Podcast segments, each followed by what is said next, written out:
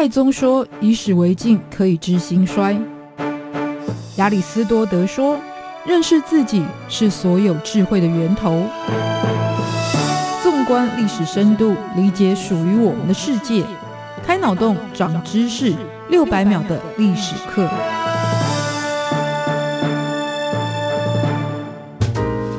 认识过去，才能够掌握未来。欢迎您收听这一集六百秒的历史课，我是维珍。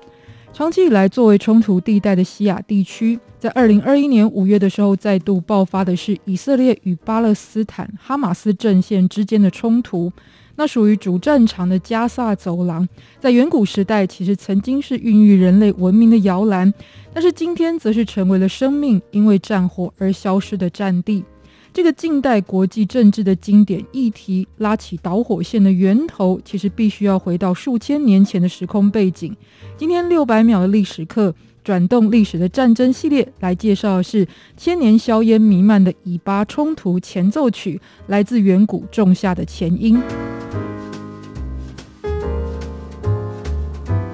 从地理位置来看。加萨走廊是位在于西亚的位置，那概念上来说呢，其实就是属于亚洲的西边，其实也就包含了像是阿富汗、伊朗、以色列、沙乌地阿拉伯或者是约旦这一些国家等等。那相对来说，在亚洲东边，比方说台湾、日本、韩国、中国，其实就是属于东亚的区域。那至于呢，中东的说法，则是来自于欧美人以他们的相对位置来看的，所以有了中东这样子的称呼。那同样呢，如果回到了台湾、韩国、日本、中国呢，则是属于远东地区，同样也是以欧美的相对位置来看的。加萨走廊是一个地形狭长、拥有一百八十万人口的区域。它的东边是以色列，西边是埃及，还有北方是地中海，由这三方包围。不过，如果要说到属于巴勒斯坦区域，其实除了加萨走廊之外，还有在以色列东边跟约旦比邻而居的这个地方。更简单来说，其实就是它的领土是被以色列一分为二。那么，在以色列的西边是加萨走廊，东边则是同样属于巴勒斯坦的约旦河西岸的区域。为什么会有这么复杂的情势？当然也是跟历史发展有关。在三千年前就已经存在的以色列，是以犹太人作为主体。圣经当中记载，他们原先是居住在美索不达米亚平原，也就是今天的伊拉克这一带，而后迁居到迦南地区，那也就是呢，包含刚刚所说的属于今天的以色列还有巴勒斯坦的区域，就称为迦南地区。犹太人就在此地建立起了希伯来王国，或者也有人把它称为是以色列王国，并且就是以耶路撒冷作为首都。那这个王国有两位知名度很高的君主，分别就是大卫王，还有他的儿子所罗门王。尤其是所罗门王，不仅让国家繁荣兴盛，并且也是由他建立起了属于犹太人的最高祭祀场所，也就是圣殿。但是就在所罗门王过世之后，很快的这个王国也就分裂成为了南北两个国家，而且日后很快的又遭遇到其他势力的轮番占领并吞，而这个被称为第一圣殿的基础，其实也就毁于新巴比伦手中。那以上这些事情，其实都是发生在西元前的一千年之间。而在这个期间呢，其实当地也曾经由波斯帝国统治，他们允许了犹太人回到耶路撒冷，并且重新建立起自己的圣殿。而这个圣殿在历史上就被称为是第二圣殿。但是后来呢，波斯帝国也被罗马人所灭。那当时罗马人虽然设立了犹太行省，而且呢把犹太行省交给了同样属于犹太人的希律王朝来管辖，但其实这也只是罗马人控制的一个傀儡政权。可是呢，最初其实这两方还是相安无事，直到犹太人掀起了两次起义失败之后。这也导致罗马帝国的国王哈良德开始驱逐犹太人，同时也把犹太行省就改名叫做巴勒斯坦。那巴勒斯坦原本的意思其实是指一支古老的民族，它叫做非利士人。巴勒斯坦就是指非利士人所属的土地。那为什么哈良德皇帝要选这个词汇？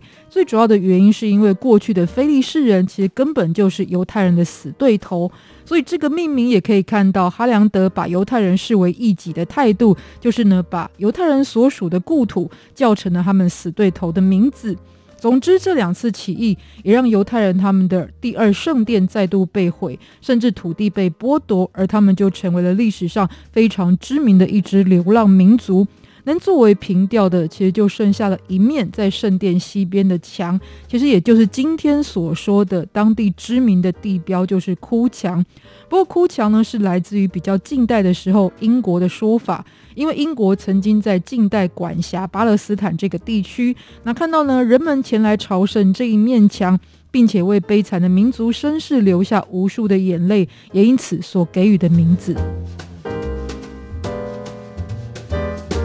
那延伸阅读，原本是来自于犹太教信仰所发展出的基督宗教，其实也大概是在这个时期逐渐独立。不过，这样的分歧其实最主要还是来自于基督之死，其实就是源自于犹太祭司的告发。相关的罪名是耶稣自称上帝之子，而且呢也是犹太人的王。因此，如果从罗马的角度来看，就是一个叛国者。那这一些告发的理由，也导致耶稣大约在西元三十年的前后就被逮捕，而且钉在十字架上，属于很多人都听过的耶稣受难的一个过程。而现代人也都知道，西亚的动荡主要的原因之一，就是因为复杂的宗教脉络存在与冲突。但加深这个复杂性的历史，其实还在后世继续发展当中。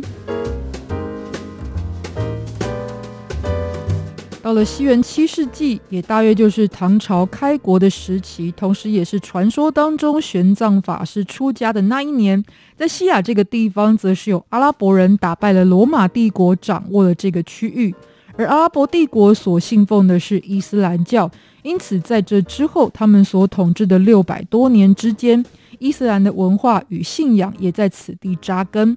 而属于犹太人的圣殿呢，就这样子历经了几番的变革，包含在犹太人时代是圣殿，到了罗马帝国时期，则被改为是朱比特神庙。那朱比特其实是来自于罗马的神话说法，它其实就是在希腊神话当中属于众神之王的宙斯，所以呢是在罗马帝国时期改为他们信奉最高的一个宗教殿堂。而日后阿拉伯人进入呢，又在此地建立起了圆顶清真寺。其实今天这一座清真寺依旧是耶路撒冷的代表地标。那同时，所以也就可以从建筑的变迁来窥探到它从政权到信仰文化，甚至是价值观的转变。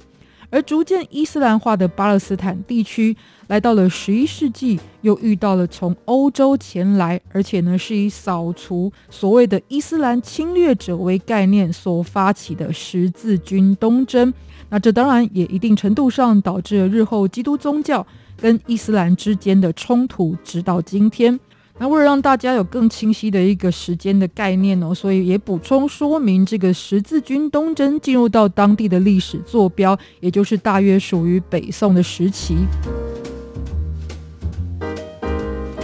而在这之后，虽然已经动荡了数千年，但是当地的起伏呢，依旧是非常的剧烈。像是在十三世纪，有蒙古人进攻到此地，甚至来到了加萨走廊，以及呢，在不久之后，当时已经转为伊斯兰信仰的埃及，又灭了十字军东征之后，是由天主教所建立的耶路撒冷王国。而直到十六世纪，鄂图曼土耳其帝国其实才成为了一个跨越四百年左右，可以稳定统治巴勒斯坦地区的国家。而这个情况呢，是一直到一次大战之后，帝国瓦解才告终止。所以，虽然呢，基督宗教跟伊斯兰教都是从犹太教衍生而来，但其实对于信仰诠释的差异，也让他们呢是把对方视为异端。可是，今天的以巴冲突其实并不止于信仰的旗舰这么简单的原因。那导火线其实主要还是来自于在一次大战结束之后，开始由英美这一些大国所主导，属于这个区域的秩序，